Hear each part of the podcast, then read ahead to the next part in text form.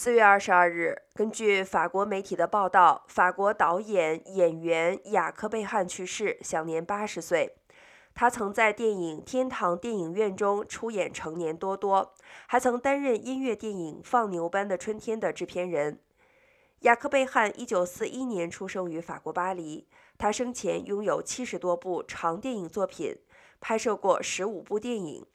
一九六零年，雅克贝汉主演喜剧片《手提箱女郎》，从此开始在影坛崭露头角。随后出演了《焦点新闻》《半个男人》。达旦人的荒漠、警察的诺言、天堂电影院、放牛班的春天等影片，